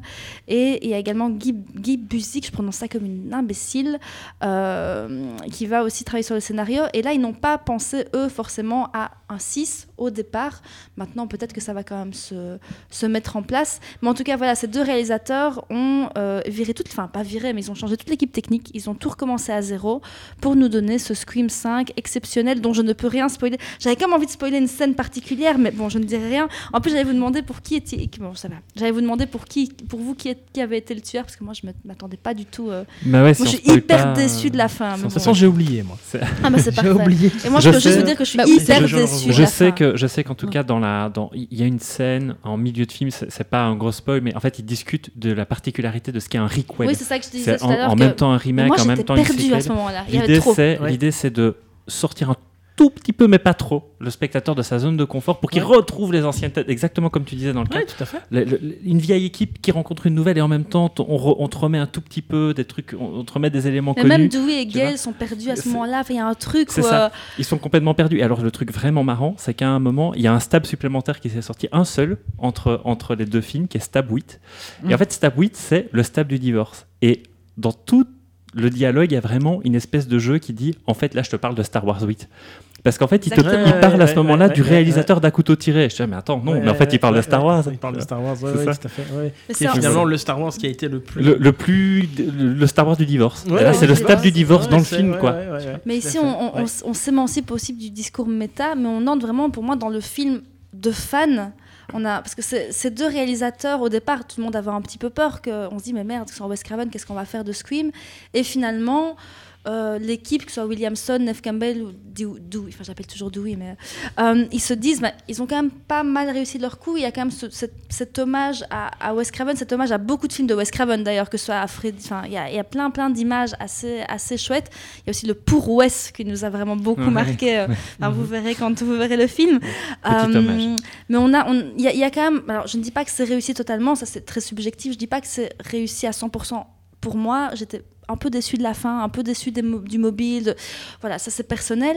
Mais je pense qu'en termes en termes de d'hommage, en termes de, de Oui. suite de, de Wes Craven, ils ont pas mal fait le boulot, quoi. En fait, ce qu'il y a, c'est euh, qu'ils ils ont eu l'intelligence, non pas de jouer méta sur bah, des, des- des éléments qui, qui, évidemment, sont de moins en moins connus aussi. Tu peux jouer en 1990 sur le méta du slasher des années 80. Mhm, En 2022, tu joues sur quoi? Mhm. Il n'y a, plus eu de slasher. euh, tu Mais ça qui est hyper bien qu'elle parle de Babadook, de Oui, il faut- euh, il je faut préfère voir Babadook. le, le- euh, voilà, le cinéma Ouais. d'horreur ou, ou fantastique a effectivement euh, Changer de forme. a changé, a changé de forme. La, la- la- le- la manière de faire du cinéma a changé aussi. Les canaux de diffusion ont changé aussi. Tout ce qui est série B maintenant, tu les retrouves plus en vidéo ou ailleurs, tu les retrouves sur le streaming. Netflix, hein. et, et ici, ce qui est très intéressant, c'est que par contre, ils s'amusent avec les spectateurs, avec le- la, la caméra, avec les ça. acteurs, etc. Moi, je me suis beaucoup amusé parce que j'ai trouvé que c'était un film justement qui se disait, allez, on va vous refaire un, un- un thriller, un slasher, avec des surprises, avec des, euh, une réflexion quand même sur l'état du cinéma plus que sur l'état de parce que finalement C'est des, pas des plus. requels, des requels, il y en a partout. Tu as parlé de ça. Star Mhm. Wars, euh, Ghostbusters Afterlife, Mhm. c'est un requel. Euh, les Halloween pour l'instant, il va y avoir Halloween, euh, Mhm. c'est quoi End Ends, un truc comme ça. euh, Enfin, le dernier. Il revient toujours de toute aussi- façon. Ouais, C'est aussi un requel. Et, et donc, il y, a- il y a vraiment toute une réflexion sur l'état du cinéma. Ça, et pas juste Et- du cinéma d'horreur. Non, Vraiment. voilà, ju- juste plus sur l'état du cinéma et puis sur le cinéma aussi de Wes Craven. C'est vrai, t'as raison, il y a plein de clins d'œil à, à, Plein, plein, plein. De- Ouais. Même dans, dans, dans les couleurs, dans les matières, dans les matières dans la douche. La matière de la douche, je trouvais qu'il y avait un, un- un truc euh, vraiment assez, assez fort. Et euh, je voulais dire aussi par rapport à, à ce 5, que- enfin ce 5 qui ne s'appelle pas 5, que euh, je trouve que c'est dans celui-là que Ghostface est le plus effrayant. Parce que la façon dont il est filmé, Mhm. il y a beaucoup de, de contre-plongées. Ouais. Et ce personnage de Ghostface est beaucoup, beaucoup plus effrayant que dans plus les autres. Dans les autres, il est un peu plus rigolo. Enfin, même quand Mm. il tue, il, rigole un peu, quoi. Enfin, il rigole. Il y a, il y a, ce- ce- il y a son, son côté. Il est en fait, burlesque. Il a un côté il a burlesque. un Oui, côté burlesque. il a, il la gueule. il a une gestuelle Il en burlesque. prend régulièrement Ouais, ouais. Généralement, dans dernier- dans la partie où il se manifeste jusqu'à la partie où il parvient à tuer sa victime, c'est du ridicule. C'est ça. il ça. tronche, a, se il a, il a, trébuche, il a une, euh, une ouais. gestuelle euh, très, très clownesque comme ça, que dans celui-ci, moi, il m'a fait flipper. hein. Mhm. Quand il y a une mort, dont bon, ok, je n'en parle pas, mais où Oh, mais ça t'a traumatisé, ça aussi. Mais Ah oui. j'ai, on était au Grignou, j'ai hurlé au Ah, cinéma. C'était toi Euh, et, et- et tu vois ce personnage qui est. euh, D'ailleurs, quant à la révélation du tueur, je trouve que ça matche pas vraiment, mais ça, c'est dans, dans chaque euh, film, dans beaucoup de films d'horreur. Ouais, Mais tu as ce personnage qui est hyper flippant et esthétiquement, c'est magnifique. Les Ouais, plans. ouais, euh, ouais, ouais. le Mhm. plan, parce que là je ne spoil pas parce qu'il est dans ce plan est dans le, le trailer du film où il tue euh, un bête gars sur un parking. Il est flippant à mort, Ouais. quoi. Et les scènes sont magnifiques, Ouais. vraiment. Et c'est plus violent aussi. C'est plus violent, ouais. Ah. Mais ils se permettent, quoi. Ils se permettent. Je dirais là-dessus qu'il va falloir conclure. On va falloir conclure. Il va falloir conclure. Dans mon oreille, Christophe. Et en conclusion, en conclusion, En conclusion. quel est votre film d'horreur préféré? Ah, alors là, C'est une vraie question. Hein. c'est une vraie question. Vous voulez que je commence Bon, Ouais, écoute, quel est ton Vas-y. film C'est pas C'est difficile, c'est- c'est Les Visiteurs 2. Bien vu. Un film Bien d'horreur, c'est un film que tu regardes et que tu flippes. Oui. Les Visiteurs 2. Oui. Point. Ok. Ok. Très bien. Encore J'accepte. plus d'effets spéciaux Je- dans le premier. Je hein. drop le choix. mic. Bon choix. Julien, T'as- t'as quel est ton gagné. film Moi, ça va, être, ça va être vraiment sérieux, mais euh, c'est euh, La Compagnie des loups de Neil Jordan. Eh ben, je vois que Christophe est d'accord. Ah ouais, ben je ne l'ai pas vu. Terrible, terrible, et euh, qui parle de- du petit chaperon rouge, euh, métaphore de la sexualité, de l'adolescence. Et euh, chaque fois que je le revois, ça me, ouais, ça me terrifie. Avec une transformation en loup encore bien, bien plus flippante que celle de Je, de je l'ai en DVD, Ouais, je crois que j'aurais pu ouais. claquer euh, 60 euros Ouais. même pour l'avoir. Et, euh, et on en revient encore une fois à cette histoire aussi de jeunes filles qui doivent faire attention aux mecs. hein. Euh, encore une fois, on ne sait pas ce qui se cache derrière leur, leur- leur petite tête. Leur petite zizi. Oui, ou leur gros. euh, Aussi. autant d'avoir un gros, autant qu'à faire. Bon, on n'a Mais- pas, on n'a pas parlé d'It Follows, mais c'est vrai que ça joue aussi Ah, là-dessus. ouais. euh, sur, euh, là, c'est le, c'est le sexe qui te tue, quoi. Tu baisses, tu meurs. Oui, c'est ça. Bah, ouais. Avec, euh, avec la compagnie des loups, aussi fais attention quand tu t'éloignes du sentier. C'est Je- je- tu peux trouver. Je vais faire juste un, un tout petit mot, un télo. euh, dans l'érotisme de bataille, il y, a- il y a toujours ce truc de la petite mort, que quand tu fais l'amour, tu as un orgasme, tu meurs. Il y a quand même un truc qui a été repris comme ça des films d'horreur qui est euh, assez beau et poétique. Oui, Mais c'est bon. vrai. Hein c'est vrai. Vas-y, dis-moi, Alicia, quel est ton film d'horreur préféré? Eh bien, ben moi, je, je pensais plus à ceux qui m'ont fait le plus flipper, et je pense que c'est Blair Witch Hmm. et Rec. Ah oui, Rec Mon Dieu, Rec m'a fait flipper, quoi. Ouais. Et toi, Vincent? Bah moi là tout à coup je me rends compte que j'ai pas vraiment, euh, j'arrive pas vraiment à en Mais tu sais un. que tu savais qu'on allait poser la question, tu aurais pu Euh, préparer. Ouais mais je pensais surtout à, à mes invités puis là je suis en train de me dire bah tiens c'est vrai que j'ai pas du tout oui, pensé. c'est vrai. Voilà. Euh, donc euh, Joker. Joker Euh, c'était genre- Ah ouais, ça fait ben peur, alors, je vais en- Joker. je vais Ça fait peur. hein. Ouais, Alors- ça fait Ça peur fait à la fin Je quand, sais. euh, quand Gotham brûle. Et Je sais je ça, sais. ouais, non, Les clowns moi j'aime pas ça. Ça fait peur. hein. T'as raison. Ouais. Alors moi, choisir, ça va être horrible Mmh. parce que je- vu que c'est- je suis passion film d'horreur euh, tous les jours de ma vie, si je vais en choisir deux, un ancien et un récent. Moi, pour moi, le plus beau film d'horreur niveau visuel, c'est Massacre à la tronçonneuse. Je ne le vois, je ne sais même pas si je peux dire que c'est un film d'horreur parce qu'il ne me, fait pas peur, mais il me provoque des sensations. En fait, c'est marrant parce qu'on on, on- on par- on parlait, euh, j'étais voir Inexorable mercredi et euh, Fabrice Duels le disait, tu sens, quand tu regardes Massacre à la tronçonneuse, tu as des odeurs, tu as des textures, tu poisses, tu as chaud, et je trouve que c'est le film qui me fait ressentir le plus de sensations. Par contre, en, faire, en film récent, parce que je suis très difficile, je trouve qu'il y a très peu de films récents qui me font flipper. À chaque fois, on se dit avec mon, mon amoureux, on se dit, mais Moi, je suis Un film- d'accord. un film qui fait peur, je veux un film qui me fasse flipper, quoi. Et c'est très compliqué, parce que moi, je suis fan Et on revient dans le passé. oui, on revient, à- Automatiquement. on, revient, des Blair Witch, à des- Rec n'est pas si vieux, mais c'est quand même, enfin, il y a quand même 10, 15, 15 ans là, Rec, Euh, 15 ans le premier Rec. Moi, c'est The Descent, qui Oui. est- mais Ah qui est aussi d'une quinzaine d'années. Tu vois, tout Ouais. récemment, j'ai j'ai peu, ou alors, des- ou alors c'est des trucs vraiment très très dégueulasses euh, qui se passent dans les pyramides des Incas, machin, ou alors, ou alors euh, Green Inferno qui est juste dégueulasse. Mais The Descent, il y a 15 ans, il m'a fait flipper, quoi. C'est euh, des Ah, meufs qui font de la hein. spéléo. Mais même toujours euh, maintenant il peut faire flipper. Et hein. en plus, Enfin, il, il faut dire qu'à l'époque où je l'ai vu, j'habitais dans un appartement où ma chambre faisait un, un L. Et j'avais mon lit dans une alcôve, avec j'avais un petit lit en bois, avec un cadre, des crucifix au-dessus de mon lit et, et des tentures rouges à la Twin Peaks pour refermer ma petite alcôve. Alors regardez The Descent là-dedans, franchement c'est flippant quoi. Mais bon, on resterait quand même des fans de la première heure de Scream et je voulais vraiment vous remercier parce que Mais pour deux d'entre vous c'était nouveau, c'est votre première fois et euh, je pense qu'on va On réitère, hein, on si- va si ça vous réitérer va. hein, si Ah ça vous ouais, va. euh. Avec plaisir. Moi, j'attends la rentrée pour euh, faire James Bond. Ouais, Oui, c'est ça, tout à on fait. va le C'est faire. prévu. C'est prévu. Ouais. Je me suis tapé tous les James Bond, tracasse qu'on va le faire, James Bond. Merci beaucoup, merci. Rien, Merci à vous.